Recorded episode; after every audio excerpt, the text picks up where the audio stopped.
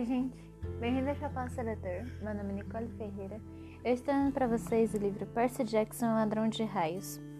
Este é o capítulo 14, chamado Eu me torno um fugitivo conhecido. Eu adoraria contar que tive uma, uma alguma revelação profunda enquanto caía, que aprendi a aceitar minha própria mortalidade, que errei em face da morte, etc. A verdade, meu único pensamento foi: Ah! O rio vinha em minha direção, na velocidade de um caminhão. O vento arrancou o fôlego dos meus pulmões. Torres, arranha-céus e pontes giravam entrando e saindo do meu campo de visão. E então, catapum! Um turbilhão de bolhas. Afundei nas trevas, certo de que acabaria engolido por 30 metros de lama e perdido para sempre. Mas meu impacto com a água não doeu. Eu estava agora descendo lentamente, com as bolhas passando por entre meus dedos. Fui parar no fundo do rio em silêncio. Um peixe-gato do tamanho do meu padrasto se afastou com uma guinada para a escuridão.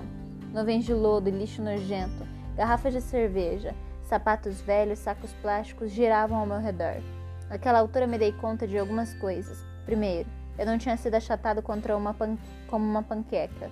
Não havia sido não havia sido assado como um churrasco. Não sentia nem mesmo o veneno da quimera fervendo em minhas veias. Eu estava vivo, o que era bom. Segundo, eu não estava molhado, quero dizer, conseguia sentir a friagem da água, podia ver onde o fogo em minhas roupas tinha sido apagado, mas quando toquei minha camisa parecia perfeitamente seco. Olhei para o lixo que passava flutuando e agarrei um velho isqueiro. Sem chance, pensei. Risquei o isqueiro, uma faísca saltou, uma pequenina apareceu bem ali no fundo do Mississippi. Agarrei uma embalagem ensopada de hambúrguer na corrente e o papel secou imediatamente. Queimei-o sem problemas. Assim que o soltei, as chamas bruxulearam e se apagaram. A embalagem voltou a se transformar em um trapo viscoso. Esquisito.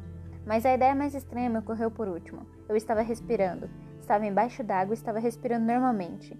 Fiquei de pé, afundado até as coxas na lama. Sentia as pernas trêmulas, as mãos tremiam. Eu devia estar morto. O fato de não estar parecia, bem, um milagre.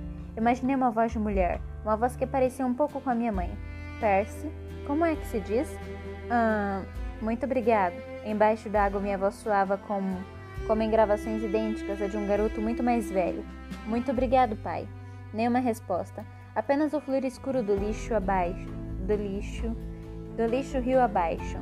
O enorme peixe-gato que passava deslizando. O brilho do sol poente na superfície da água muito acima, deixando tudo da cor doce de leite da cor de doce de leite. Por que Poseidon me salvará? Quanto mais eu pensava nisso, mais envergonhado me sentia. Então, eu tivera sorte algumas vezes contra algo como a quimera. Eu não tinha a menor chance. Aquela pobre gente no arco provavelmente virará torrada. Não consegui protegê-los. Não era nem um herói. Talvez devesse simplesmente ficar ali embaixo com o peixe-gato. Juntar-me aos comensais do fundo do rio. Plof, plof, as pás de hélice de um barco agitaram a água sobre mim, revirando lodo ao redor. Ali, não mais de cinco metros à frente, estava minha espada, guarda, a guarda de bronze brilhando espetada na lama. Ouvi aquela voz de mulher outra vez. Percy, pegue a espada. Seu pai acredita em você. Dessa vez percebi que a voz não estava em minha cabeça. Eu não a estava imaginando. As palavras pareciam vir de toda parte, ondulando pela água como o sonar de um golfinho. Onde está? Perguntei em voz alta. Então nas sombras eu a vi, uma mulher da cor da água, fanta um fantasma na corrente, flutuando logo acima da espada. Tinha longos cabelos ondulantes, e os olhos, pouco visíveis, eram verdes como os meus. O nosso formou em minha garganta. Mamãe? Não, criança.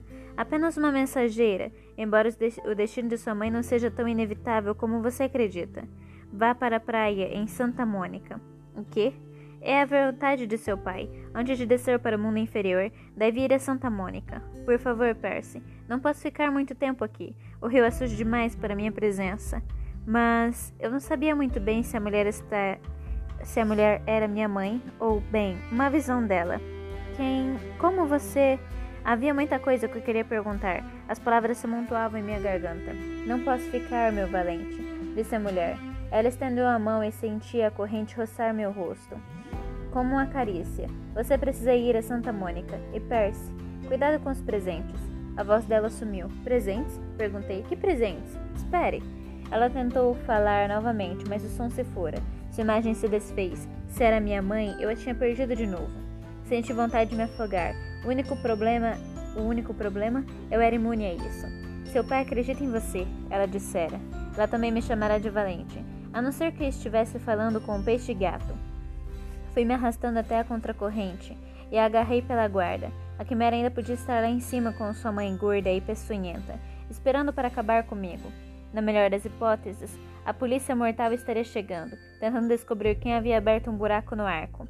Se me achassem, teriam algumas perguntas a fazer. Pus a tampa na espada e enfiei a esferográfica no bolso. Muito obrigado, pai, disse de novo para a água escura. Então dei um pulso para cima através da sujeira e nadei até a superfície. Emergi ao lado de McDonald's flutuante. A um quarteirão de distância, todos os veículos de emergência de Louis cercavam o arco. Helicópteros da polícia circulavam no alto. A multidão de curiosos me lembrou Times Square, no dia de Ano Novo. Uma menina disse: Mamãe, aquele menino saiu andando do rio. Que bom, querida, disse a mãe, esticando o pescoço para ver as ambulâncias. Mas ele está seco. Que bom, querida. Uma, uma repórter estava falando para a câmera. Tudo leva a crer, pelo que soubemos, que não se trata de um ataque terrorista, mas as, investiga as investigações ainda estão muito no, no começo. Os danos, como podem ver, são muito sérios. Estamos tentando obter acesso a alguns sobreviventes para questioná-los a respeito de testemunhos de que alguém teria caído de cima do arco. Sobreviventes. Senti uma onda de alívio. O guarda e a família tinham escapado ilesos. Eu esperava que Annabeth Grover estivessem bem. Tentei abrir caminho na multidão para ver o que estava acontecendo depois da barreira policial. Um adolescente. Outro repórter estava dizendo: o canal 5 soube que as câmeras de vigilância mostram um adolescente enlouquecido na plataforma de observação, detonando de algum, de algum modo aquela estranha explosão. É difícil acreditar, John, mas é isso que estamos ouvindo. Mais uma vez, não há nenhuma fatalidade confirmada. Recuei tentando manter a cabeça baixa. Tinha de dar uma volta enorme para contornar o perímetro policial. Havia polícias e repórteres por toda parte. Estava quase perdendo a, paz, a esperança de encontrar Annabeth e Grover quando uma voz familiar baliu. Percy! Virei-me e dei um abraço de urso de Gro e dei com um abraço de urso de Grover. Um abraço de bode. Ele disse. Pensamos que tivesse ido para o Hades pelo pior caminho. Annabeth estava atrás dele tentando fazer cara de zangada, mas ela até parecia aliviada por me ver. Não podemos deixar você cinco minutos sozinho. O que aconteceu? Foi como um tombo. Percy, 192 metros? Atrás de nós, um policial gritou: Abram passagem. A multidão se dividiu e uma dupla de paramédicos avançou, empurrando uma mulher numa maca. Eu a reconheci imediatamente como a mãe do menininho que estava na plataforma. Ela dizia: e Então aquele cachorro enorme, aquele chihuahua enorme cuspindo fogo. Certo, minha senhora, disse o paramédico. Acalme-se, por favor. Sua família está bem. O medicamento está começando a fazer efeito. Eu não estou louca. Aquele menino pulou pelo buraco e o monstro desapareceu. Então ela me viu. Lá está ele. É aquele menino. Virei rapidamente puxando a Beth Grover atrás de mim. Desaparecemos na multidão. O que está acontecendo? perguntou Annabeth. Ela estava falando do chihuahua do elevador? Contei a eles a história da, inteira da quimera. Equidna, meu show de mergulho e a mensagem da moça embaixo d'água. Uau, disse Grover. Temos de levá-lo a Santa Mônica? Não pode ignorar uma ordem de seu pai. Antes que Annabeth pudesse responder, passamos por outro repórter que gravava um boletim informativo.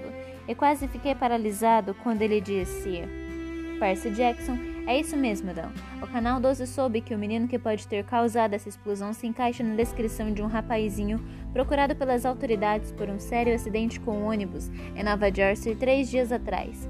E acredita-se que o menino esteja viajando para o oeste. Para os nossos espectadores de casa, é esta é a foto de Percy Jackson. Nós, nós nos abaixamos atrás do carro de reportagem e nos esgueiramos para um beco. Primeiro, o mais importante, disse a Grover, temos de sair da cidade. De algum modo, conseguimos voltar à estação ferroviária sem sermos vistos. Embarcamos no trem bem no momento em que estava saindo para Denver. O trem seguiu para o oeste, enquanto a noite caía, com as luzes da polícia ainda piscando contra a silhueta de Astor Luiz atrás de nós. E este foi o capítulo 14. Eu espero que vocês tenham gostado. A gente se vê no capítulo 15 chamado Um Deus compra cheeseburgers para nós. Até breve.